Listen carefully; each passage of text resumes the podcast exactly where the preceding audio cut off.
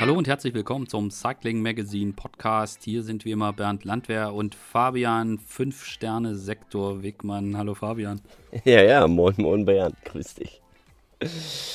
Ja, das war ein Spektakel gestern. Ähm, hat eine kleine Ehekrise bei mir zu Hause äh, ausgelöst, weil ähm, ich wollte nur mal kurz den Start angucken und mal kurz reinschwenken und äh, dann mir das Finale hinterher anschauen und eigentlich das schöne Wetter zwischendurch genießen, aber äh, bin dann irgendwie hängen geblieben, weil das Finale fing schon 210 Kilometer vor Ziel an. Ja, war, waren halt einfach fünfeinhalb Stunden Finale. Ja, aber es waren nur fünfeinhalb Stunden, deswegen kann sie eigentlich gar nicht so, äh, so böse mit mir sein. Es war das schnellste Roubaix aller Zeiten. Das stimmt. Und über das wollen wir gleich im Anschluss ziemlich genau sprechen und danach ein bisschen auf die Ardennen vorausblicken. Auch diese Folge unseres Podcasts wird von Castelli präsentiert. Ein dickes Dankeschön an dieser Stelle. Jo. Äh, du hast es gesagt, das schnellste Paris-Roubaix aller Zeiten war großes Thema gestern auch in der Pressekonferenz. Mhm. Und äh, fand ich ziemlich interessant. Also, sie haben dann auch Stefan Küng, also das ist ja einer von den Fahrern, die man fragt, wenn man ganz gerne das irgendwie mal erklärt haben möchte. Und er hat dann immer auch direkt nach dem Rennen schon gute Analysen parat. Und dann war die Frage, du Stefan, erklär uns das mal, warum das jetzt hier so schnell war. Und er sagte dann, ja klar, durch die, durch die Renngestaltung, also dadurch, dass es äh, dass das Feld auseinanderriss nach irgendwie rund 50 Kilometern da auf der Kante und dann einfach die ganze Zeit schnell war bis ins Ziel. Äh, John Degenkolb hat mir im Interview danach gesagt, er war nicht einmal, war, hat nicht einmal angehalten zum Pinkeln. Ähm, und es war die ganze Zeit Zug drauf. Aber Stefan sagte halt auch, er hat sich in der Vorbereitung auf das Rennen, hat er sich äh, Paris-Roubaix von 2011 angeschaut. Und mhm. er sagte halt, äh, ja, äh, wenn du dir die Fahrräder von damals anguckst, das sind halt einfach Welten. So, und er hat mhm. auch erklärt, dass er extra hohe Laufräder drauf hat, dass alle auf Aero gucken, dass die Reifen viel schneller geworden sind. Und ja. er sagt halt auch, dass man kann das auch nicht mehr vergleichen mit dem, was da noch vor 10, 11 Jahren an Know-how dahinter gesteckt hat. Na, Fand ich sehr interessant. Überhaupt nicht, das stimmt, ja. Das ist schon immer, äh, ja, jedes Mal faszinierend. Man denkt so jetzt, äh, oder wir nehmen jetzt mal Status Quo heute und dann gucken wir in zehn Jahren. Wir denken ja eigentlich, wir sind am Ende, aber äh, das Rad wird sich weiter weiter drehen, weiterentwickeln. Auf jeden Fall. Ja, ziemlich krass. Ja, Stefan Küng, ganz, ganz klar einer der, einer der stärksten im Rennen. Ähm, muss ja. man wirklich so sagen. Aber lass uns mal vorne anfangen. Also ich fand das, ich weiß nicht, hast du so ein Roubaix schon mal gesehen? Ich konnte mich jetzt nicht erinnern, dass wir da auf dem, auf dem Weg zum ersten Pflaster direkt Windkante Feld in zwei Teile zerlegt und dann auch äh, Fanart, Van der Poel und Co. alle hinten. Mhm. Und vorne Ineos mit sieben Mann. Die komplette, die komplette Truppe. Ja, die waren, die sind einfach super. Also ich weiß nicht, wahrscheinlich gab es das schon mal. Ich meine, äh, jetzt mittlerweile kann man es auch von vorne bis hinten gucken. Das ging früher nicht so und nicht, äh, ja. ich bin es nie gefahren, deswegen kann ich da, da so nicht mitreden. Ähm, aber es war schon äh, ja was Besonderes und äh, ja, Ineos ist unfassbar stark gefahren, hat im Grunde genommen da angeknüpft, wo sie jetzt bei den letzten Rennen aufgehört haben. Ähm, ich habe ja auch mal gesagt, Ineos, ja, die, die, sind so gut, weil sie halt die stärksten Fahrer haben und gewinnen die Rundfahrten, aber ein Tagesrennen ist was ganz anderes. Aber mittlerweile haben sie halt eine Klassikerfraktion. Ähm, ja, also jetzt, gestern waren sie, war, oder jetzt die letzten Rennen waren sie einfach äh, durch die Bank die stärksten, die besseren. Ja. Ja, auf jeden Fall. Muss man so und, sagen. Und das wäre eine super interessante Geschichte und die werden wir auch irgendwann, äh, wird es die zu lesen geben und ähm, das ist super, super spannend zu sehen, auch wie sie da den Switch hinbekommen haben. Also wie sie da von diesem von diesem Grand Tour Team, was ja früher die Rennen erstickt hat, äh, dann hin zu einer Mannschaft, die irgendwie offensiv fahren will und die, wo jetzt die Klassiker auch eine, eine viel größere Rolle gespielt haben und man sieht das auch in ihrem, wie sie sich verhalten, wie sie die Rennen angehen, dass sie sie äh, teilweise auch dominieren. Ich meine, das war jetzt nicht nur bei der Ronde so, das war beim Fall von Brabant, war das ja auch exzellent, was sie, was sie gemacht haben. Und jetzt in Roubaix halt auch mit, mit den, wie sie ihre, ihre besten Leute halt wirklich auch so in Szene setzen, das ist schon, das ist schon mhm. ziemlich beeindruckend. Und da ist schon eine Veränderung da. Und das kann jetzt nicht alles nur irgendwie an, daran liegen, dass sie jetzt irgendwie Roger Hammond geholt haben, der dann da für die, für die Pflasterrennen der Mann da sein soll, sondern da muss schon im Team auch eine andere Mentalität irgendwie reingekommen sein. vermute ich. Ja, also ich, ich glaube, ich meine, sie haben ja auch Servus Knaven dabei, der ist äh, schon sehr, sehr lange, ähm, ja, der selber Roubaix gewonnen hat und der auch ja. weiß, wie es geht, aber ich glaube, denen sind die Möglichkeiten jetzt äh, gegeben worden, weil ich meine, ähm, vorhin Dylan van Baale ist auch bei der Tour ein bisschen im Hochgebirge lange dabei, ein Kwiatkowski äh, auch, der ist äh, immer schon gut bei den Klassikern gefahren, wurde aber dort im Grunde genommen vermehrt ähm, jetzt bei den Grand Tours eingesetzt, um, um da mhm. äh, von vorne zu fahren, um Helferdienste zu erbringen. Ich meine, sie haben ja das eins der stärksten Teams schon immer, haben sich die stärksten Fahrer geholt und haben sie dann aber teilweise auch anders eingesetzt. Jetzt haben sie momentan nicht einen Fahrer, wo sie sagen, der gewinnt jetzt auf 100% die Tour, mhm. oder ein Giro. Und da, ich glaube, dadurch haben diese Fahrer äh, wie ein Kwiatkowski auch eine andere Vorbereitung, andere Möglichkeiten. Filippo Gana vielleicht dann auch und, und auch vor allem Dylan van Baale, ähm, den, wo sie dann gesagt haben, so, ihr könnt euch jetzt mehr auf die Klassiker vorbereiten. Ähm, ihr müsst jetzt nicht aus dem, zum Höhentrainingslager mittendrin mal irgendwie, weil das vielleicht gut wäre für ein Giro oder für die Tour. Und ich glaube, das ist, äh, das ist der, der Grund, äh, mhm. äh, weil die Manpower hatten sie ja schon, schon lange, ne? Muss man ja mhm. wirklich sagen, weil ich meine, eben Dylan van Baale fährt da schon, äh, fährt schon eine Weile, ja. längere Zeit und ähm, war früher auch eher so auf die Klassiker eingestellt, ist denn aber äh, die letzten Jahre vermehrt in den Grand Tours eingesetzt worden. Mhm. Ja, also da muss man auch mal dazu, also auch ein interessanter Punkt, bleibt Van Baale beim Team? Also ich könnte mir vorstellen, ja. dass da jetzt dass da jetzt eine ganze Reihe an Teams Schlange steht. Aber ja, Jumbo Wismar, glaube ich, war äh, groß im Gespräch. Mhm.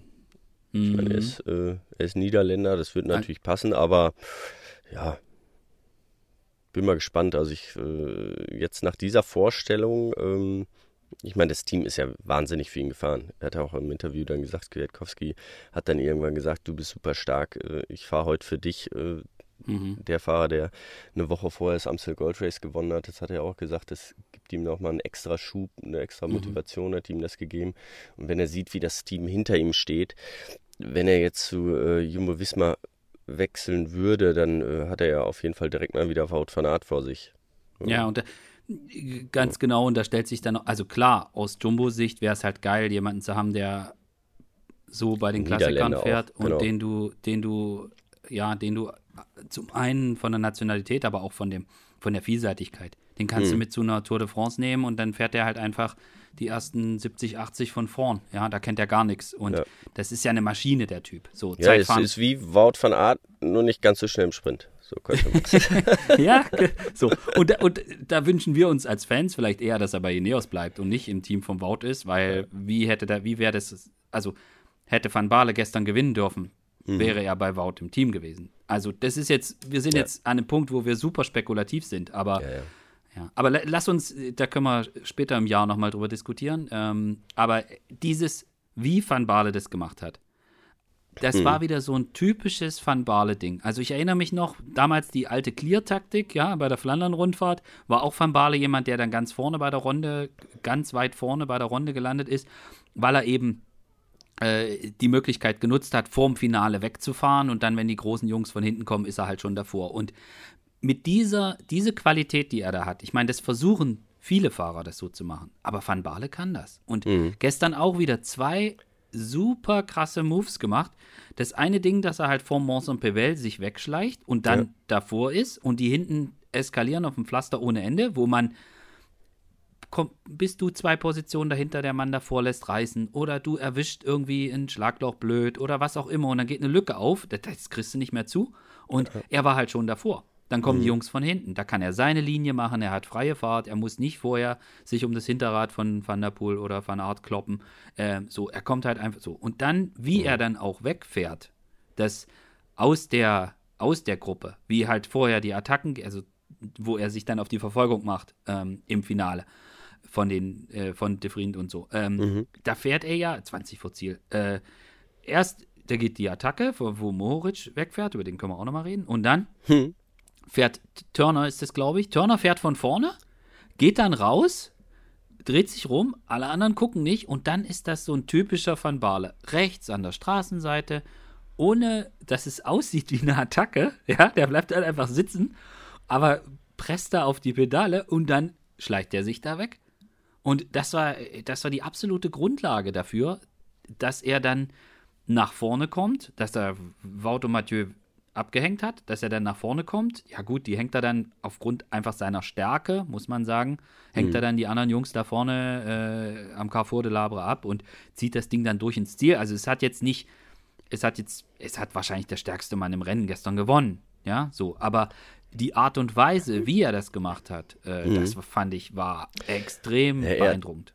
Er hat halt eine sehr unaufgeregte Art und Weise, Rad, Rennen zu fahren. Ne? Ja. Ähm, also wenn, ja, wenn, äh, wenn jetzt ein Thunderpool oder sowas äh, den Hintern hebt, dann sieht das auch gleich schon mal spektakulär aus. Äh, ja. Das ist, ähm, ist bei Dylan nicht so. Ne? Er, äh, er macht das mehr aus dem Sitzen, ähnlich wie ein Stefan Küng auch. Ähm, ja. Also ich glaube, Stefan Küng war ähnlich stark drauf gestern.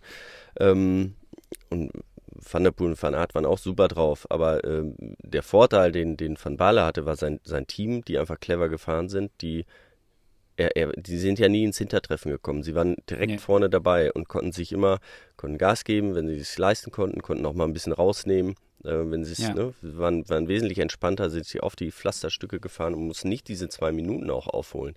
Und das ist ja was, was, genau. äh, was viel Energie gekostet hat. Und ähm, ja, ja da, da, spielt das eine äh, dem anderen mit rein. Ne? Ähm, sind ich auf jeden Fall, da, davon hat er profitiert, von seinem starken Team und von seiner Position, die er dann auch hatte. Ja.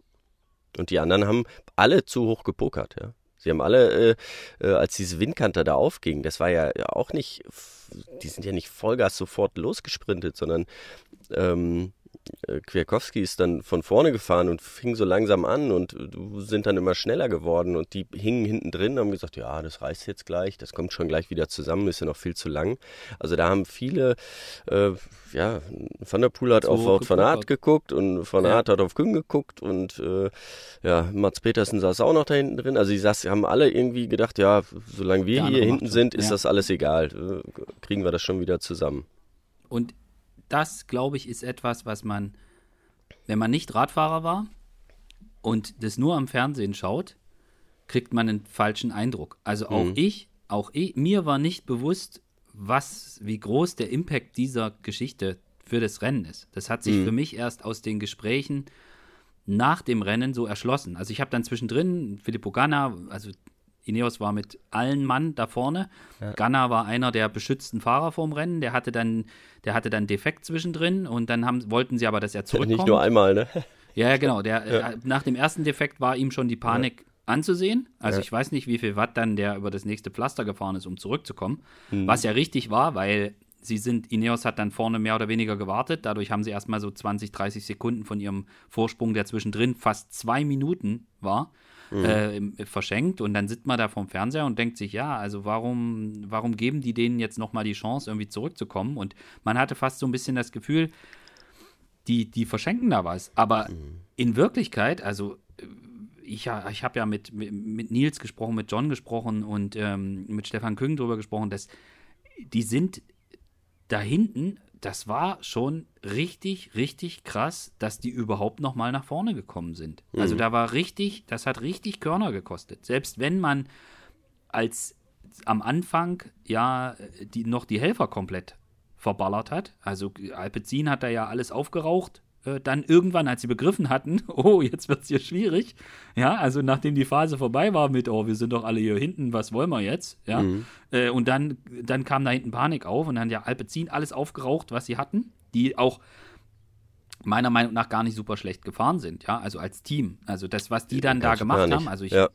das, äh, Schmidti, Schmidti hat das gesagt, Schmidti sagt, äh, also Thorsten Schmidt, der sportliche Leiter von Bora Hans Krohr, äh, Schmidti sagte zu mir hinterher auch, Wahnsinn, was die, was die da reingeworfen haben, wie, wie krass dann dieses Rennen war und den, der Effort, den sie leisten mussten, um dann überhaupt nochmal hinzukommen. Und Alpecin war ja am Anfang fast alleine da hinten. Ja, mhm. so. Und äh, dann sind noch ein paar Teams mit eingestiegen. Aber das, das hätte ich oder habe ich am Fernseher im ersten Moment komplett unterschätzt, welche Bedeutung das hatte und wie groß der Unterschied ist, ob du hinten warst oder ob du vorne warst. Mhm. Und ja. Äh, das ist, äh, das ist sowas, wo, ja, was du, was du am Fernseher einfach so nicht mitkriegst, aber dann hinterher äh, man dann schon sagt, okay, ja, krass. Und das war für Van Baale extrem gut und äh, ich fand es auch toll von Stefan Küng, dem habe ich im Velodrom dann noch gesprochen, wir haben kurz Interview mhm. gemacht, haben dann noch gesprochen und er sagte auch, der fand, er hat, also die hatten schon so gedacht, okay, kommen wir noch mal hin, kommen wir noch mal hin, so. Und mhm. als er dann gehört hat, die sind Vollgas gefahren und dann haben sie gehört, Van Baale hat 40 Sekunden Tendenz steigend. Ja. Ja, da war klar, okay, der Typ ist einfach so stark heute. Ja. Äh, der, der gewinnt dann auch verdient. So. Ja. Und äh, das finde ich dann auch irgendwie immer schön zu sehen, wenn, mein, du hast bei dem einen oder anderen merkst du schon die Enttäuschung, aber wenn sie dann einfach auch sagen können, hey, das war halt einfach verdient und bockstark, äh, ist auch irgendwie, ist, ist, ja, ist, ist im Sport ja manchmal nicht mehr so gegeben. Aber ja. an der Stelle halt einfach immer schön zu sehen, wenn sie dann auch so ehrlich sind, ja. Und man auch das Gefühl hat, sie, sie gönnen das ehrlich. Also wenn da die letzten, wie viel waren es dann? 20, 25 Kilometer? Die gefahren ja, ja, also. Und dann mit 1,47 äh, Vorsprung ankommt, dann hat er es wohl verdient. Musste nicht, nicht, nicht mehr diskutieren. Also klar, die, die haben dann. Auch wenn zwischendurch mal ein Moped äh, vor mir hergefahren ist. Ein bisschen näher. Ja, das, das Moped-Thema und natürlich ist es so, wenn du dann weißt, du kommst da nicht mehr vor, sondern mhm. du fährst jetzt hier ums Podium, fährst du ja auch anders, ja, dann fährst du ja nicht auf die Lücke klein machen. Aber dennoch, also die sind halt einfach volles Rohr gefahren mhm. und die Lücke wird größer. So, ja. und dann, und ja, also äh, ich, ich fand es auch wieder im Velodrom beeindruckend, wie, also wie tot die alle waren. Also, ja Gerade, gerade auch diese große Gruppe, wie die dann noch versuchen zu sprinten. Und das ist ja auch das Schöne dann an meinem Job. Du stehst dann da direkt im Velodrom, direkt an der Kante, du kannst denen ins Gesicht gucken und du siehst, da ist wenig Körperspannung, die sind einfach komplett im, im Eimer. Das war gestern extrem krass. Also diese mhm. große Gruppe, wo wo äh, John Degenkolb drin war und glaube Nils Polit war da noch drin, die da sprinten, die Gesichter, die, das war schon, boah, die waren schon echt mausetot, also allesamt. Ja. Ziemlich ja, was natürlich auch, ähm, auch noch schade war, dann ähm, der Sturz von Yves Lampard. Ähm, ja, Quick, Quickstep-Klassiker in fünf Wobei Sekunden. Van Baale hatte da, ja, Van Baale hatte da äh, schon ein bisschen, äh, nein, der, er wäre, glaube ich, auch so durchgekommen. Also das war. Äh, ja, aber der wäre aufs Podium gekommen, gelutscht. Aber er wäre, hätte die auf jeden Fall die Möglichkeit gehabt. Ja, die waren schon sehr wortfanat und die Gruppe, die war schon sehr nah dran dann, äh, weil Moritz ist ja direkt danach auch eingeholt worden. Aber nichtsdestotrotz, ja. Äh, ähm, boah, das war auch schon ein ziemlich heftiges Ding wieder mit dem Zuschauer. Ja, der ihn eigentlich, äh, der ihn ja gesehen hat äh, oder ja, geklatscht hat und ihm dann mit der Hand äh, gegen, den, gegen den Bremshebel drückt und ihm das Hinterrad blockiert. Ähm, er hat ja wirklich Glück im Unglück gehabt. Ähm, da hätte er sich ja alles brechen ja. können, so wie der gestürzt ist. Ja, der hat ja einen Salto auf, vorwärts gemacht mit dem Rücken auf das Pflaster, äh, dass er überhaupt noch weiterfahren konnte, war, war ein Wunder, ja. Ja, und der wird, glaube ich, Zehnter oder so, kann es sein? Ja, ist noch Zehnter geworden, genau. Ja. ja. Also der hat direkt vor mir angehalten. Mhm. Im, Im Velodrom, da sind ja die Gitter aufgestellt, wo wir Presse dann stehen. Und er hat halt quasi direkt vor mir angehalten, also ich stand genau daneben. Und äh, da kam ja dann auch seine Familie und so hin. Und äh, das war, also ich habe auch, also ich habe ja den Sturz gesehen und habe dann mhm. gedacht, okay, kann das der Typ sein? So, wieso kann der sich noch bewegen? Ja. Und es war halt einfach irgendwie so dieses Quickstep früher in 15 Sekunden. So. Mhm. Es war, du hast gedacht, der kann ums Podium fahren. Ich bin der Meinung, also Moritz ist wieder ein starkes Rennen gefahren, ohne Frage. Äh, also er war schon mutig. einer der stärksten, muss man sagen, und so viel wie der von vorne gefahren ist. Absolut. So, und, und ich glaube, der war am Ende einfach mausetot. Und mhm. Lampard machte auf mich einen stärkeren Eindruck noch. Also ich bin fest davon überzeugt, wenn er nicht gestürzt wäre, wäre Lampard aufs Podium gefahren. Aber mhm. egal, aber das. Und dann halt einfach so blöd. Also mhm. klar, wie viel. Es, er geht Risiko, dass er so weit außen fährt, muss man klar sagen. Also, aber das gehst du in so einem Rennen, ähm, keine Ahnung, 100 Mal ein, ne? Dass du so nah an den, an den Zuschauern fährst und du probierst ja jeden, jeden Millimeter, den es ähm, den Asphalt gibt, wo du nicht aufs Asphalt gibt, musst. Äh, ja. ja. Probierst du ja zu nehmen, ne? Und das ist halt der Punkt, er geht dann da, da ist halt auch noch das Stück, wo am Rand Asphalt ist. Er geht natürlich dahin, er so und dann du, wie du sagst, 100, 100 das, so eine Situation hast du, gehst du 100 Mal das Risiko und 99 Mal nehmen die halt ihre Hand weg. Genau. Und, und der Typ ja. hat seine Hand nicht mehr weggenommen. weggenommen ja. Und das ist halt einfach, also es passt halt komplett in das Bild von diesem Quickstep früher. Und ja, genau, also so sinnbildlich dafür nochmal. Ne? Ja. Ähm, ich meine, andere, andere hatten auch Pech, ne? sind auch gestürzt, hatten auch viele, auch viele Defekte, aber äh, ähm, genau, das ist sinnbildlich dafür, dass es einfach dieses Jahr nicht funktioniert hat. Ähm, weil, weil ne, das andere, ähm, man kann das ja immer dann äh, auch erklären, ähm, indem man sagt, ja, da hatte ich aber einen Platten und da, ich meine, Wout van Art, wie viele Defekte hatte der, ja? Äh, der hatte ja. auch zwei oder dreimal musste er sein Rad wechseln, äh, ist trotzdem Zweiter geworden, ja, und immer ja. in der Blöd und war vorher hinten. Also ähm, ja, da gibt es nicht zu, oder das ist einfach das Rennen, ja, das ist einfach so. Ja. Aber bei Quickstep das ganze Frühjahr die Seuche durch und dann so ein Ding auch noch, wo man hätte in, in Roubaix mit einem Podium irgendwie alles noch halbwegs retten können, die Bilanz, das war schon das war schon extrem, extrem bitter. Ja. Muss man sagen. Für das Team. Ja. Und, ja, aber Van Art, ja. ja. Nee? Ich, ich wollte noch auf die beiden Defekte von Van Art. Also, wenn du dir, wenn du dir zwei Stellen aussuchen dürftest, die komplett wo du auf gar keinen Fall Platten haben möchtest, dann nimmst du die, wo Van Aert seine Platten hatte. Ja? So. ja. Also äh, direkt am Anfang vom Arnberg ist schon richtig doof. Und dann und dann da im Finale auch noch mal, wo er dann auch noch mal komplett ja. hinterher chasen musste im, über das Pflasterstück noch drüber. Äh, beeindruckend, das dass hat er also viele Körner gekostet. Ne? Richtig krass. Und ja. dass er da noch mal zurückkommt und dann am Ende noch Zweiter wird, äh, da muss man sagen, echt Hut ab. Und ja. Also, hast, also noch einmal kurz dazu, hast du den, ähm, ich habe heute Morgen noch einen, einen Ausschnitt gesehen, äh, ich glaube auf Twitter war es von äh, Christoph Laporte. Das Hinterrad? Sein Hinterrad. ja. Äh, ja. zusammengeklappt ist. Ähm, das habe ich auch schon mal gesehen. Sowas passiert eigentlich nur auf Pflasterstücken. Äh, wenn du zu lange dann auf, äh, mit dem Platten halt äh, auf dem Pflaster fährt, äh, da ist ja einfach das Hinterrad komplett einfach weggeknickt. Aber mhm. großartig, wie er das äh, ja, wie er das einfach so hingenommen hat. Ja, ja hatte kurz ausgeklickt, ein bisschen auf dem, auf dem Schaltauge runter rumgerutscht, ausgeklickt und ist weitergerannt. Äh, das ist großartig. Das ist Paris-Roubaix. Das ist ja, also, so das, ja, also das so war geil. wirklich das also Best, echt, ja. Ja, da hat auch bei Twitter hier ähm, Cycling Trumps, glaube ich, die haben auch so, die immer so diese Animationen mit den Fahrern machen, haben da auch ein, eine sehr schöne zugemacht. Fand ich großartig. Habe ich noch gesehen gestern Nacht. Ja, also die äh, waren auch, äh, auch von, von äh, Defekten ordentlich äh, ja, gebeutelt. gebeutelt ne? ja. ja. also Jumbo hat da Aber, echt. Ja. ja. War auffallend, fand ich, Jumbo, wie viele. Defekte die hatten. Muss man sagen, ne? Nee, also es waren ein äh, paar starke Teams, aber äh, ja, eigentlich mit Abstand das stärkste Team war ja äh, Intermarché Wanty Group Goubert. Äh, heißt nicht, doch, Goubert Matrio. So, jetzt habe ich es. Äh, fünf Leute unter den ersten 19. Der sechste war, glaube ich, genau, Plankert noch äh, auf 23. Ja. Sechs Leute unter den ersten ja. 23. Ähm, Wahnsinn. Wo, also, wobei man, ja, wobei man dazu sagen muss, die einzige Überraschung war hier der De Vriend auf vier. Mhm. Alle anderen, hier Adrien Petit, der war, glaube ich, also müsste man jetzt nochmal genau nachlesen, aber ich glaube, der war in Roubaix schon immer gut.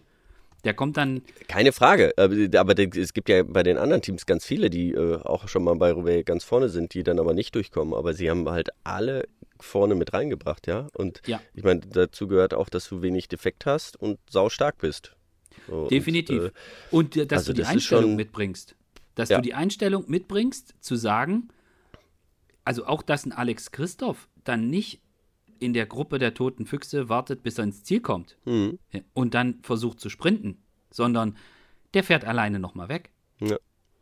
So, und dieses, diese Einstellung, die, die, die das Team hat, ich finde, die haben da einen unfassbaren Sprung gemacht. Insgesamt jetzt nicht nur genau, auf dieses Rennen bezogen. Ja. ja, genau. Und also so insgesamt als Mannschaft haben die, und ich habe es jetzt noch nicht zusammengerechnet, aber wenn du mit, wie viel, was hast du gesagt, fünf Leute in Top 20? Äh, da kannst, genau, sechs und dann ersten 23, ja. Mhm. So, da kannst du mal, kannst auch mal Von kurz sieben. im Punkt, kannst auch mal in der, in der Punktetabelle durchrechnen, was das bedeutet. Genau, ja. Das sind, da hast du mal kurz richtig Punkte eingetütet. So. Ja. Und also sie sind, also das wollte ich sagen, sie sind nicht mehr ähm, das zweitklassige Team, das so gerade eben den Sprung äh, in die World Tour geschafft hat, sondern sie sind ja. da äh, wirklich angekommen. Und sie treten genauso auf. Mhm. Sie, man, äh, früher, war, das war halt, ja, Wanti. So. Ja. ja, so war die Haltung. Genau, das war in meiner so Ausreißergruppe, Ausreißergruppe immer, immer gut gefahren, also schon, ne? Schon, schon, ja, schon die Rolle auch immer angenommen, immer in der Ausreißergruppe, immer irgendwie bei Grand Tours, so, wer ist heute von Wanti dabei, so. Äh, mhm. und, äh, und, und, und es war dann auch irgendwie so, dass man dann gesagt hat, hey, cool, wenn sie gewonnen haben, ja, dass man dann auch gesagt hat, schön, dass das geklappt hat. Mhm. So, ja, dass man irgendwie so, war ja im vergangenen Jahr durchaus so, dass sie da plötzlich hatte man das Gefühl, auch bei den großen Rennen gewinnen, ja, Taco van der Horn beim Giro und dann haben sie ja, äh, sind sie auch bei der Vuelta gut gefahren, haben, da hat der Tarame gewonnen, dann hatten sie das Trikot an, aber das war immer so, hat so, auch das kleine Wanti macht sich jetzt so. Also, mhm. es ist fies, aber so hatte man das Gefühl. Und ich meine, da sind wir ja jetzt dieses Jahr komplett von weg. Also genau. Also guck dir mal, guck dir mal an, was die gewonnen haben. Das ist ja, also, ne, da, das mhm. ist ja das, was du sagen wolltest. Da genau. steht ein Scheldepreis drin, da steht ein, ein Gent-Wevelgem drin, ja. Äh, und äh, da, stehen jetzt Top-Ergebnisse drin bei vielen anderen Radrennen. Das mhm. ist schon beeindruckend, wie die das gemacht haben. Ja. Also ziehe ich echt einen Hut. Großartig, ja. Und halt nicht, kommt irgendeiner und dann haben wir hier einen riesen Geldkoffer und dann sagst du, ja, es reicht aber nicht, brauche noch drei Geldkoffer. Mhm. Sondern sie machen das als Team. Ja. So, da sind nicht die Top-Leute, die man da für Millionen geholt hat. Genau.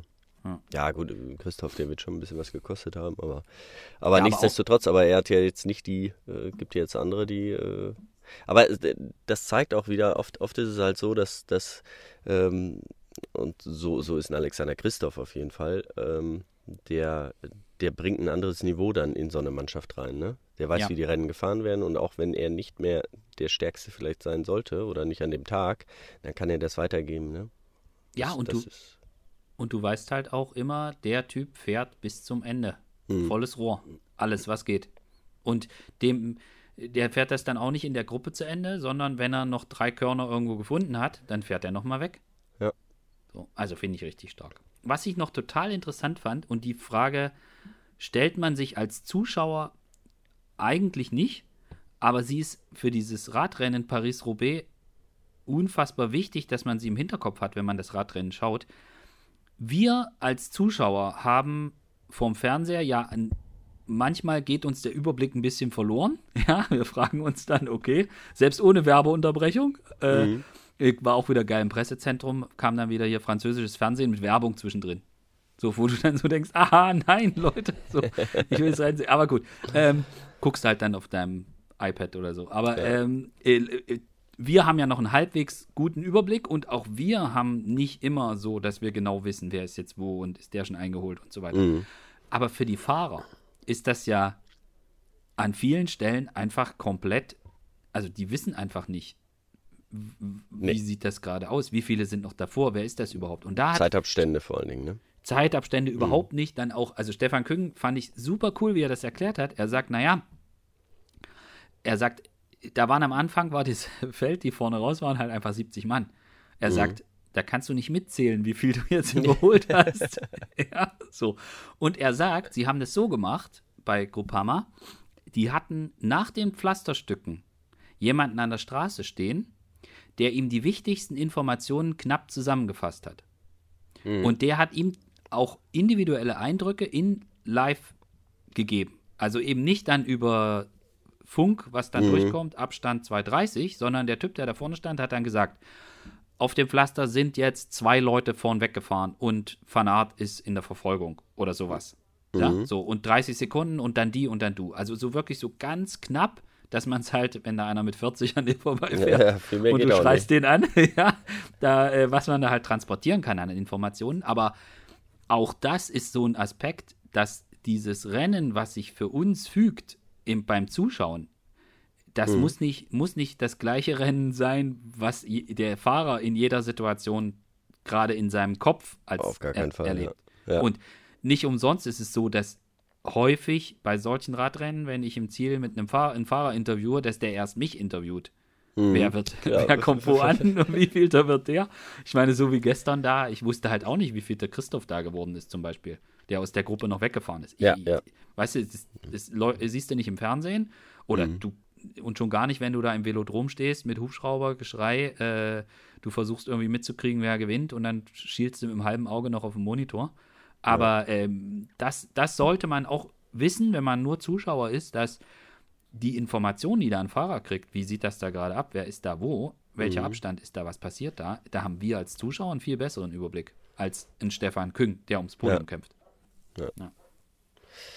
Nee, Super genau. krass. Und, äh, da braucht man einfach, äh, und das ist ja immer bei Roubaix, was man so sagt, bis zum Schluss. Also nie aufgeben, Nie aufgeben, immer weiterfahren. Und bis, ne, und dann, äh, ja, äh, egal was zwischendurch passiert, den anderen passiert auch mal was ähm, und Ja. äh, nie aufgeben. Und dann, äh, ja, wird man hinterher sehen, was man. also klar, wenn man ganz vorne ist, dann weiß man auch, welche, welchen Platz man hat, aber äh, oft wissen wir, glaube ich, ab Platz, äh, Platz 10 nicht mehr, ob es Wo jetzt sind sie genau? Ja, Ja. ja. ist Platz 8 oder ist Platz äh, 15. Ja. Ja, ja, definitiv. Und wie viele Gruppen waren da noch dazwischen und wer fährt da einzeln rum? Mhm. Kriegt ja auch jeder mal noch, äh, mal noch einer einen Defekt. Ich meine, Moritz auch mega Pech mit dem Defekt, den er da hatte. Ja. Wo dann der Defried alleine ist. Äh, ziemlich, äh, ziemlich krass. Ja. ja, und halt auch irgendwie schön, diese, diese vielen Geschichten, die dieses Rennen halt einfach hat. Das finde also so äh, im Detail, also der, der Defried natürlich irgendwie der Mann des Rennens, der dann da hart abgefeiert wird, ja, so als der, den, den, den keiner vorher kannte, der dann da vorne am Ende mit ums Podium sprintet. Äh, Mhm. aber halt auch so, so, so Dramen von, von, von Fahrern, die am Anfang mit in der Gruppe sind und dann einen Defekt haben und, und stürz, blöd stürzen und dann ist einfach alles durch. Sie haben sich so viel vorgenommen. Also Nico Denz ist ein Beispiel.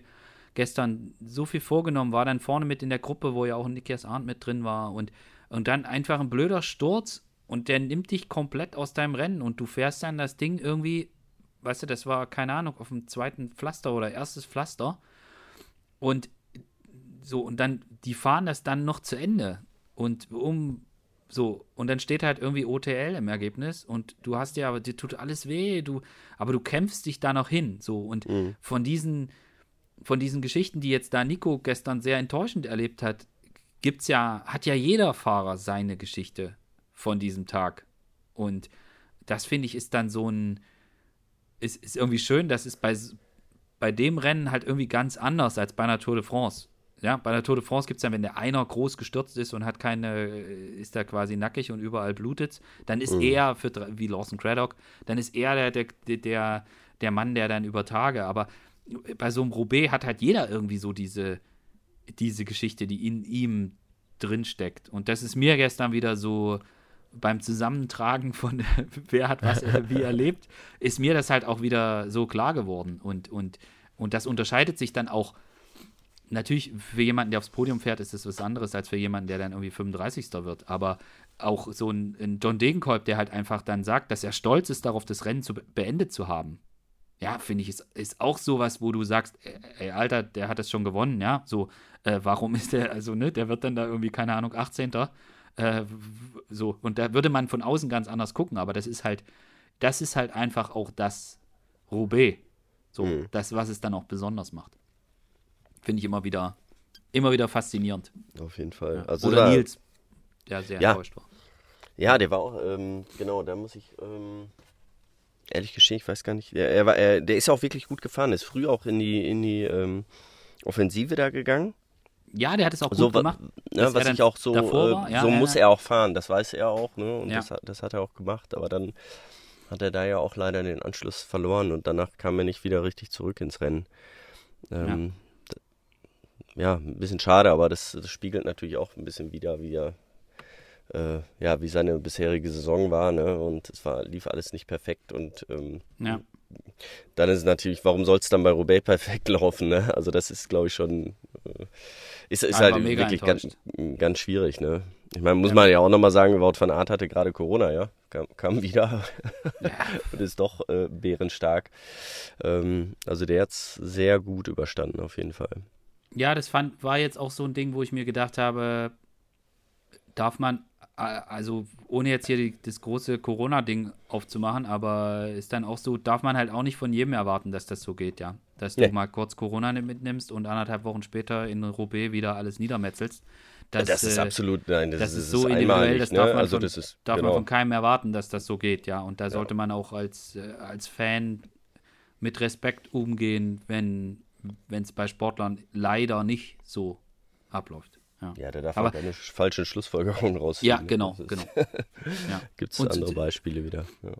Zurück zu Nils, ich fand's ich fand es halt auch schade, also dass er sich da selbst um, eine, um ein besseres Ergebnis gebracht hat, weil ich glaube, dass vor allem für ihn wäre es halt extrem wichtig gewesen. Also ich glaube gar nicht, dass die Mannschaft, ich glaube, die Mannschaft kann das alles ganz gut einsortieren. Die wissen auch, dass es, dass die Pflastergang halt einfach so Pech hatte mit Verletzungen und, und Krankheiten und äh, dass einfach das, das, da ist auf, auf ja, bei den GC-Fahrern halt einfach wahnsinnig gut läuft, äh, ist da auch der, der Druck jetzt nicht so immens. Aber für Nils selbst war es sicher extrem schade, dass er sich, dass er dann gar nicht die Chance hatte, mit den Großen dann vielleicht nochmal zu probieren, weil er da den, den, ja, weil er da den Moment verpasst, dabei zu sein. Also mhm. schon, äh, es tat, tat, muss ich ganz ehrlich sagen, tat mir schon ein bisschen, ja. tat, tat mir schon ein bisschen leid so, ja.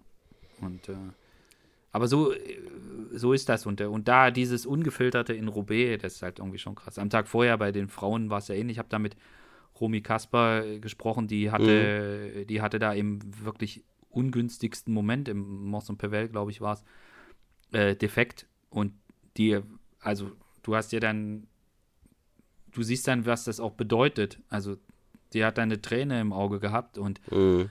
Das dann zu sehen, wie, was dieses Rennen bedeutet, was das bedeutet, da alles geben zu können oder dann halt einfach auch Pech zu haben, die Enttäuschung, die da mitschwingt und wie viel die da alle reinhauen, ähm, das ist schon immer wieder echt beeindruckend. Also jetzt egal ob bei Frauen oder bei den Männern, äh, dass dann auch für mich, der jetzt dieses Jahr vor Roubaix nicht so super gehypt war, aber als ich dann dort war und die Sachen wieder miterlebt habe, mhm.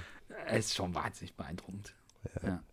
Ja das ist auch, glaube ich, für jeden, der das dann mal gefahren ist, ähm, endlich sind ja jetzt ja. auch die Zuschauer wieder zurückgekommen. Äh, ja. In, zehn Hunderttausenden. Das war ja, war ja wirklich Wahnsinn.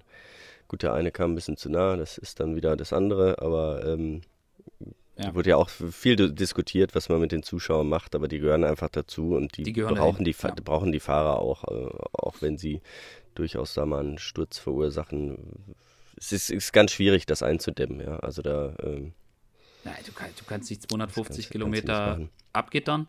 Nee, und, und ich glaube, das ist auch das, ich glaube, das ist auch das, was der Sport sich bewahren muss. Genau, und das, das wollte Nähe ich nämlich auch sagen. Auch, auch bei den Frauen war ja wahnsinnig viel los, ne? Und ja. dass die einfach, äh, sie, die Fahrer und Fahrerinnen, die gehen einfach dann über ihre Grenzen mehr noch hinaus, wenn, wenn einfach die Fall. Zuschauer da sind, ja.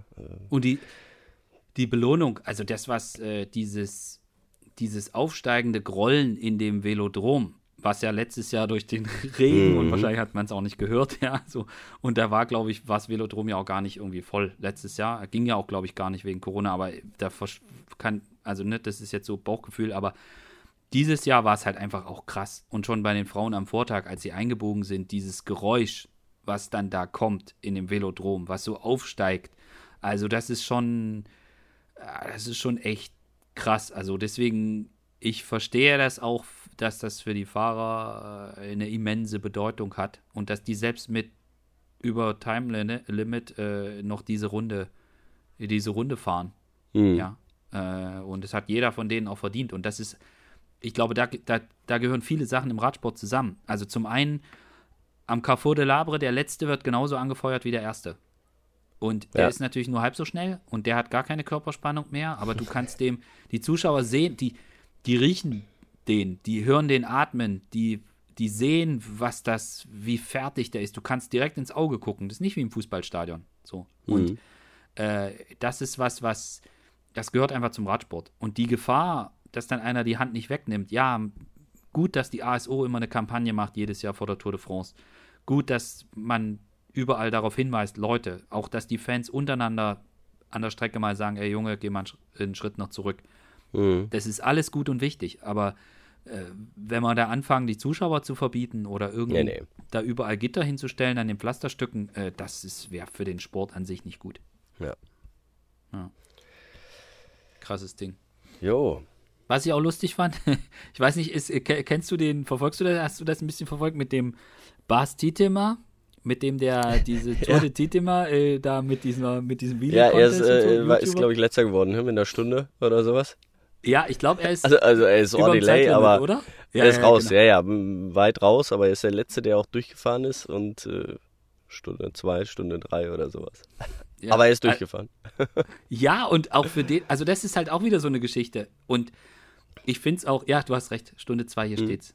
Ähm, ja. Das ist auch wieder so eine Geschichte. Also mich haben jetzt auch ein paar Fahrer gefragt, haben gesagt, du, ey, hier diese, also jetzt nicht bei Roubaix, sondern am Anfang der Saison, mhm. du jetzt, äh, der, dieser YouTuber fährt da jetzt bei Bingo, ja, so. Und das mhm. fand ich halt total interessant. Also ich habe es dann erklärt, ja, weil, also das ist ja kein YouTuber, kein Hobbyfahrer, der jetzt da plötzlich äh, Nein, der Meinung ist.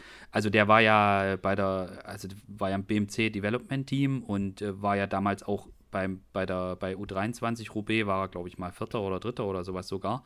Also der mhm. war wirklich ein guter und ähm, dann aber als BMC dann sich auflöste und äh, hat er da irgendwie da dann den Anschluss nicht gefunden und kam dann, ist vielen, glaube ich, gar nicht bewusst, welchen Radsport-Hintergrund er hat, sondern die kennen ihn nur mit aus diesen lustigen Liedern hier von Runefegen mhm. und so und äh, von dem Quatsch, den er da bei der Tour de France gemacht hat. Aber das ist auch wieder so eine Geschichte, die dann, die dann irgendwie so transportiert wird und irgendwie auch witzig. Also ich habe dann nur irgendwie gesehen, heute Morgen bei Instagram, irgendwie noch ein Foto, eher, eher in der Dusche und so. Da habe ich mir auch mhm. so gedacht, für den muss das brutal krass sein. Vor drei Jahren nie, nie im Leben dran gedacht, dass er nochmal Profi werden könnte.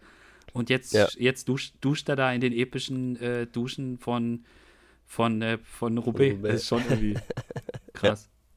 Ich muss ja, jetzt kann ich an der Stelle äh, kurz noch sagen, ich wurde mal, das war 2016, hat mich ein äh, international agierendes Unternehmen, die ein bisschen im Radsport sind, mich gefragt, also kommt immer mal vor, ob ich nicht Fahrer wüsste, die man, mit denen man in Kontakt treten könnte, so als Testimonial oder die sich dann entwickeln könnten, wo man so eine Partnerschaft macht, die man dann irgendwie nutzen kann für seine, für sein Unternehmen und so. Mhm. Und ich habe ich hab damals, 2016, ohne Scheiß, ich habe die E-Mail noch, äh, ich habe damals, ging, waren ein paar Nationen vorgegeben und ich habe damals Bas Tietema empfohlen.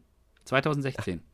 und habe dazu geschrieben, habe dazu geschrieben, schick, schick, schick dir nachher die E-Mail. Die e ja. äh, habe hab dazu geschrieben in Klammern, äh, super gut in Social Media oder sowas. Also, und, ja. und das war halt noch lange vor Tour de Titema und sowas. Mhm. Ja, also bevor es das, bevor er überhaupt zu so einem, aber ich hatte das damals schon verfolgt, was er damals so gemacht hatte bei, keine Ahnung, Instagram oder Twitter oder was auch immer. Mhm. Und äh, das war noch weit davor. Also wer, wer, von den Hörern das nicht glaubt, äh, eine DM schicken, ich schicke einen geschwärzten äh, Screenshot von der E-Mail. Wahre Geschichte, ich habe sie noch. Ich habe extra nachgeguckt letzte Woche, ob ja. ich die Mail noch habe. Und äh, ist, in der Tat, ich habe es noch. Ich schicke es dir nachher gleich, Fabian. Ja, mach's bitte. Cool. Ja. Uh, ja. Roubaix. Äh, mhm. Ja, Haken dran. Und für mich jetzt, bei dir ja nicht, Nach aber bei mir ist echt so, also ich bin gestern noch nach Hause gefahren. Ja. Und es kommt dann schon so ein Gefühl von Wehmut, dass die Klassik, also meine Klassiker, hey, jetzt hey, rum hey, sind. Hey, hey, genau. Ja. Aber das Gefühl kennst du gar nicht, oder? Bei dir geht es jetzt so richtig los. Ja, äh, nach Roubaix ist äh, Flash Wallon. Nein, warum? Eigentlich Amstel, ne? Gut, die ja, haben ja, ja. getauscht. Ähm, und deswegen hat sich, hat sich jetzt wirklich einiges getan. Also jetzt ist schon am 20 geht es weiter mit äh, Flash Wallon. Ähm, ja, dementsprechend ist, ist es gerade auch schwierig zu sagen jetzt. Also wenn wir mal auf die Klassiker äh, sprechen kommen, ähm, wer da jetzt die Favoriten sind, weil es äh, ist jetzt so ein bisschen, bisschen her, die letzten Rennen ähm, in der Kategorie. Ähm, viele sind äh, die Baskenland-Rundfahrt gefahren äh, und die, die da durchgefahren sind, konnten dann, hm, ja, die meisten eigentlich nicht. Oder ich weiß gar nicht, ob es einer gemacht hat. Ähm, früher war das ja ein paar Mal so, dass sie es gemacht haben, aber äh, konnte dann nicht Amstel Gold Race fahren, äh, ja. weil es einen Tag später war. Ähm, ja, dementsprechend jetzt ist auch noch ein bisschen mehr Zeit von der Baskenland-Rundfahrt äh, zu Flash Wallon und dann zu Lüttich, Bastogne Lüttich. Und da bin ich mal gespannt, wie sich, äh, wie sich das so ein bisschen ähm, ja, in der Strategie ändert und auch äh, in, in dem, was die Fahrer jetzt noch drauf haben. Mhm.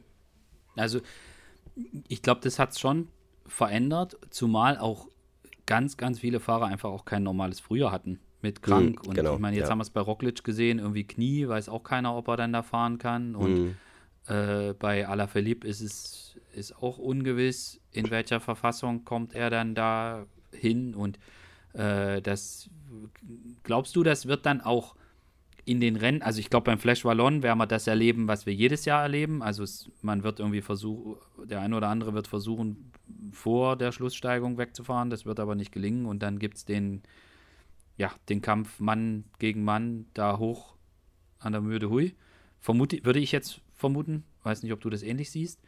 Ähm, mhm. Aber für Lüttich-Bastogne-Lüttich könnte das ja vielleicht ein ganz neues, ein ganz neues genau. Rennen werden. Wenn wir nicht, es wird reguliert und dann Rochefoucauld ist dann die, fällt dann die, die, die Entscheidung, weil man dann sieht, wer ist oben dabei, wer ist nicht dabei. Vielleicht gibt es dann schon 50, Vorziel, vielleicht sogar schon vor der, keine Ahnung, vor der Redoute oder keine Ahnung, schon an der Rosier oder was weiß ich was. Also rechnest du damit?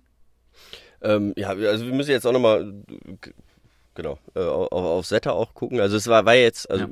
ganz kurz nochmal, es, es war jetzt, ich glaube, bei Roubaix waren, waren drei oder vier Teams, die nicht mit der kompletten äh, äh Mannschaft an Start stehen konnten. Das ja. es eigentlich nicht. Ja, also ja. das ja, äh, das gab es die letzten Jahre nicht. Und da sieht man auch, wie, wie gebeutelt die Teams einfach noch sind. Ne? Mhm. Ähm, jetzt zum Flash Wallon äh, zu kommen, glaube ich, dass sie normalerweise oder ja, der wird, wird so ablaufen wie sonst auch. Ne? Es wird lange gewartet und dann äh, wird ein äh, Alaphilippe und Pogacar, äh, Evenepoel, die werden es dann unter sich ausmachen, weil werde. Aber Hirschi gewinnt. Eventuell, ja, oder Hirschi. Also äh, da, da ist dieser Kreis dann relativ gering.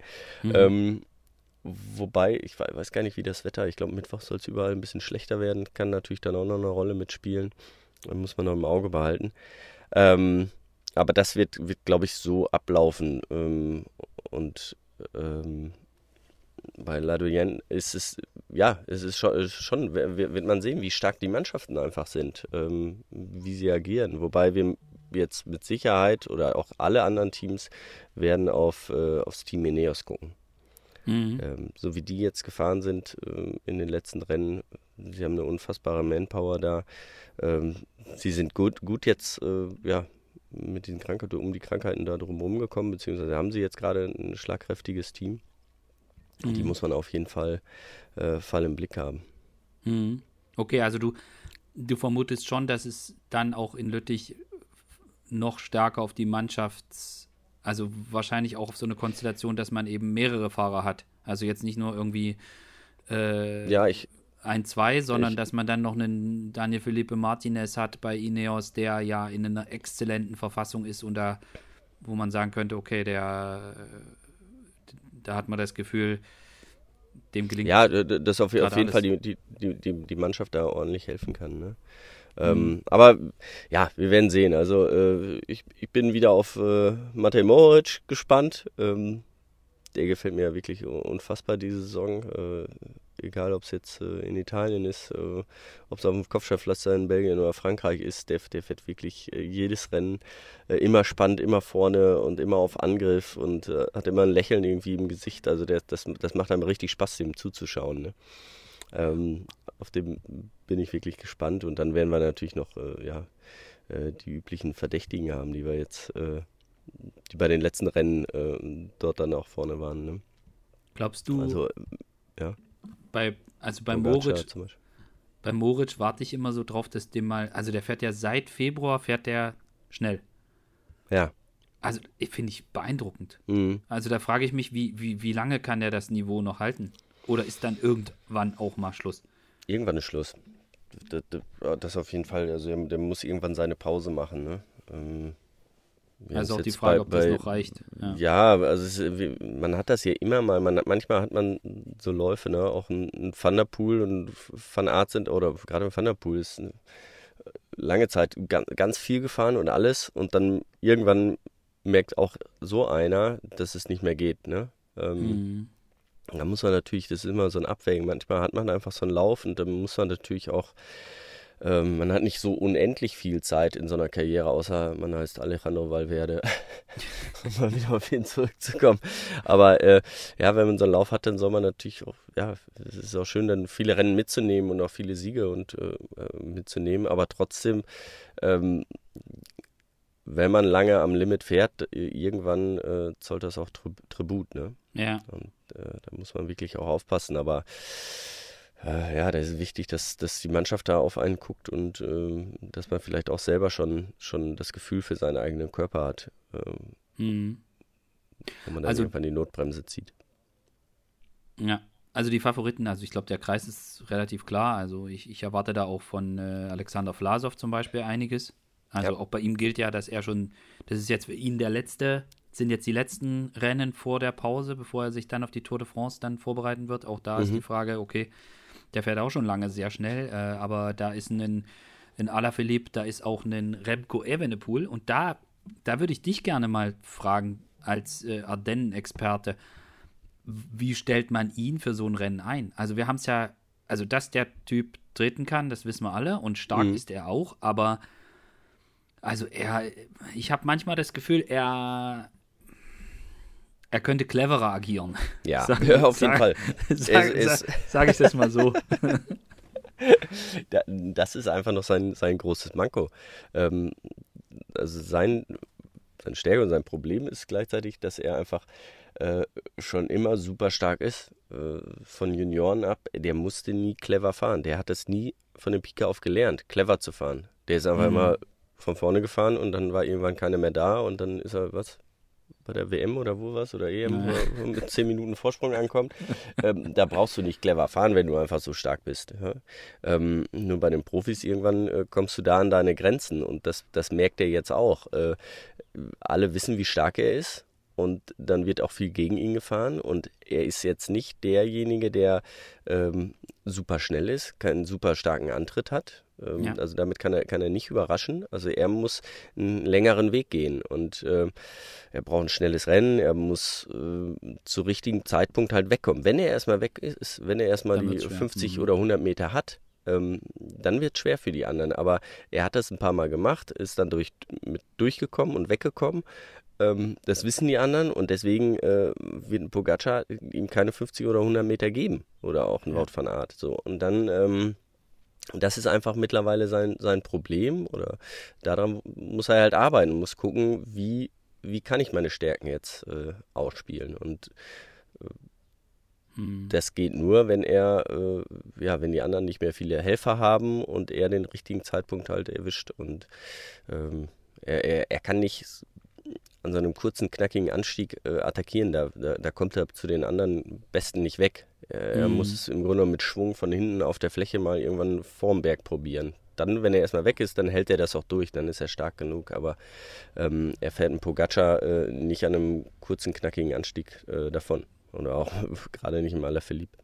Ihr könnt, also müsste mal den Van Baale anrufen, wie der das immer macht. Wie der sich, wie der sich wegschleicht. ja, so. ja, Aber da ist er, glaube ich. ein bisschen ruhiger, ein bisschen unter, unter dem Radar. Der macht nicht so ein, so ein Halbo um sich ja, und genau. alles. Äh, ähm, das spielt schon auch eine Rolle, oder? Also, also da, da, das hat er auf jeden Fall auch Van Baale in die, äh, Van Baale in die, in die Karten gespielt. Jeder weiß, wie stark er ist, aber äh, er war nicht der absolute Top-Favorit. Dann. Mhm. Ähm, ja, dann, dann kannst du mal 50 Meter haben und dann denkst du, ja gut, dann fährt der andere mal oder der fährt der eine oder der andere. Und, oder du, du guckst auf den anderen und sagst, ja, fahr du doch mal.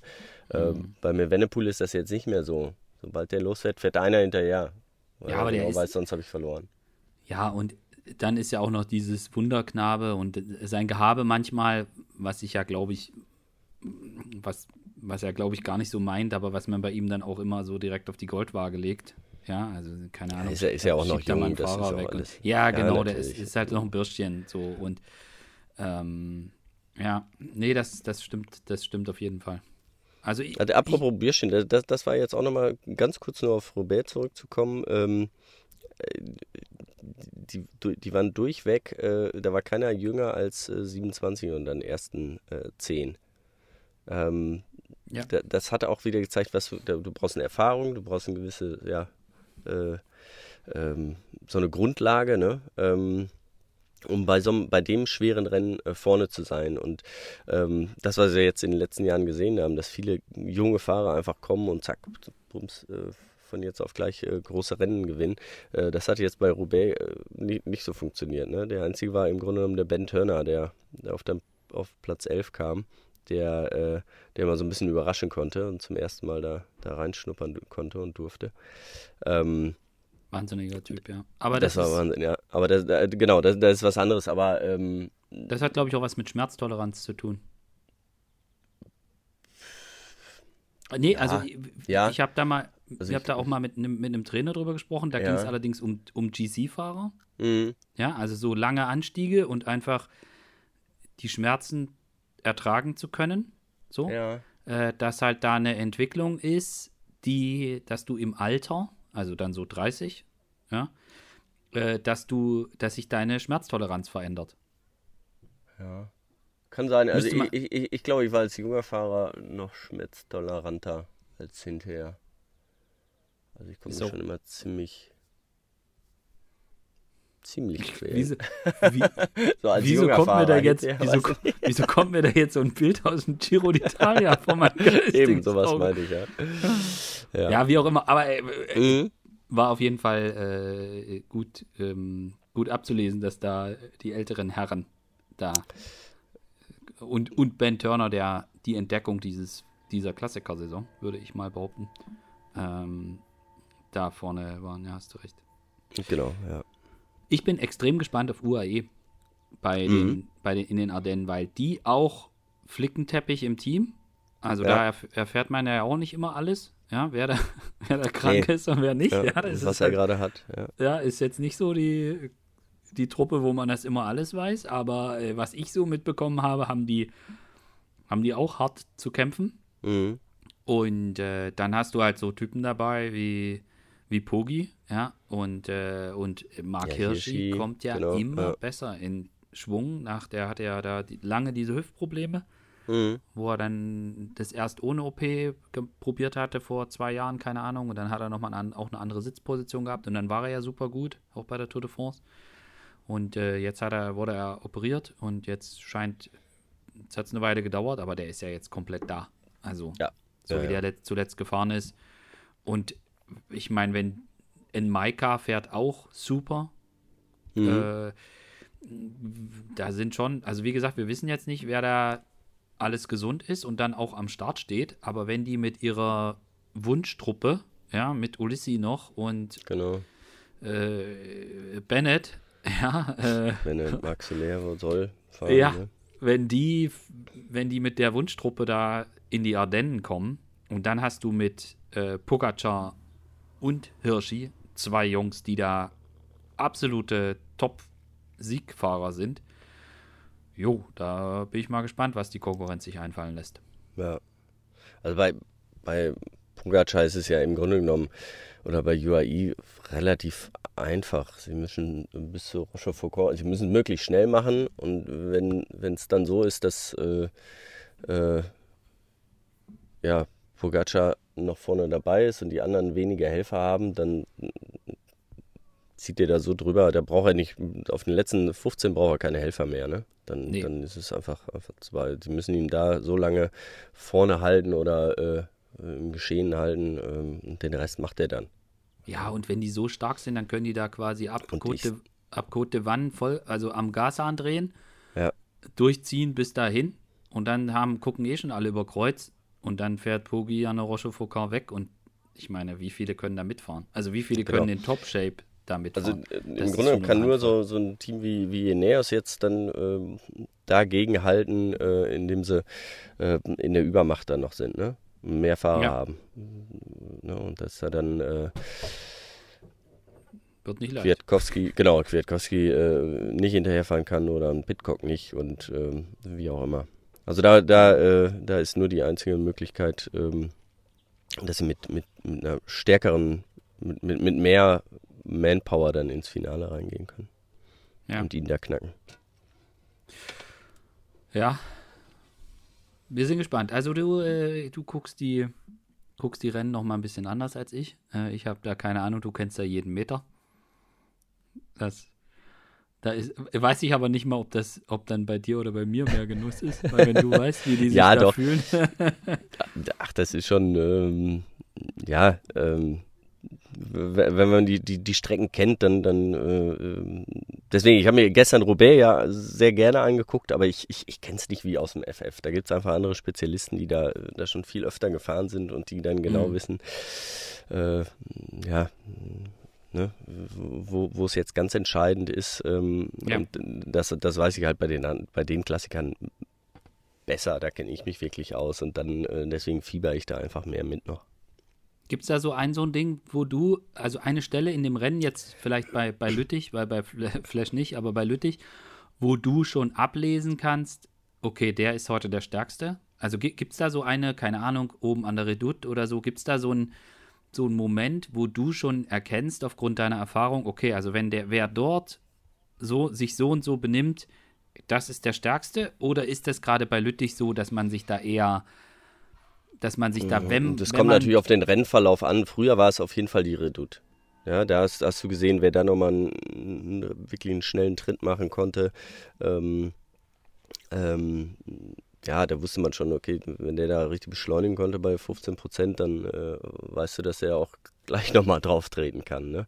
Oder mhm. San Nicolas, die, was ja jetzt nicht mehr mit drin ist. Ähm, gut, das war dann wirklich schon das, das Finale dann.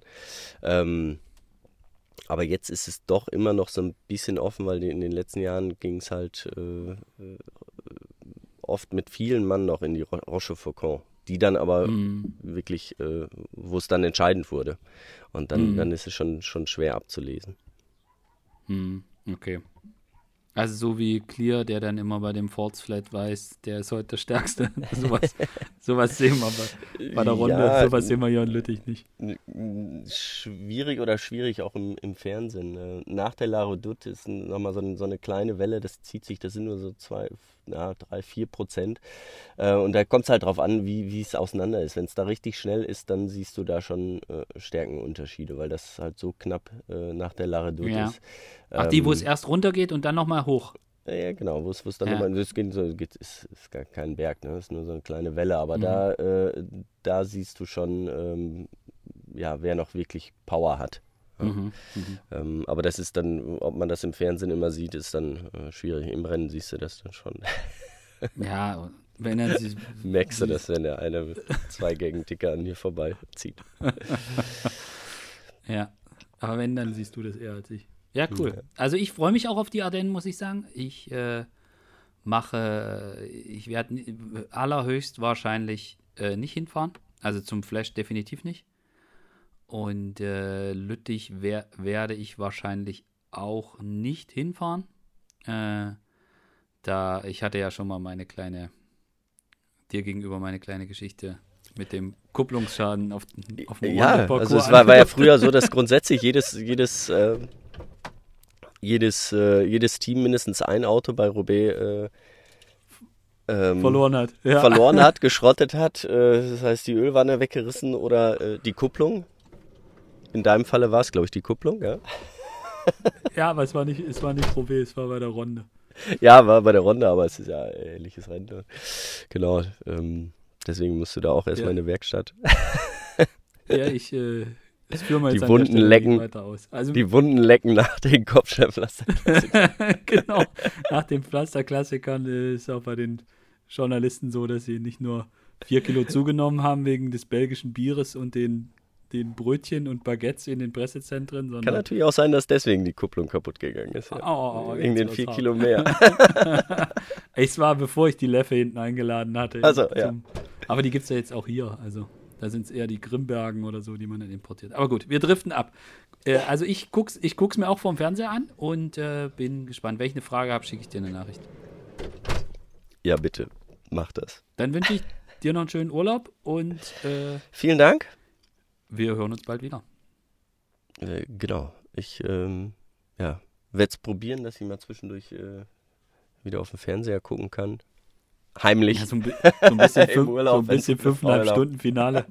Du, ich gucke guck nur genau Finale genau, hier von Lüttich. Äh, oh. Ja, ja. Na, ach, das ist ja auch großartig. Also wenn solche Rennen, äh, wenn die dann so verlaufen, ähm, weil oft ist, ist ja doch äh, des Öfteren so, ne, dass man die Rennen mhm. äh, auf jeden Fall den, den Verlauf recht gut ablesen kann, aber äh, diesmal war es nicht so. Und das ja. war das Schöne. Alles cool. klar. Danke, bis zum nächsten Mal und äh, wir sagen schon mal, der Giro ist nicht mehr weit. So ist es. Vielen Dank fürs Zuhören. Bis bald. ciao. ciao. ciao.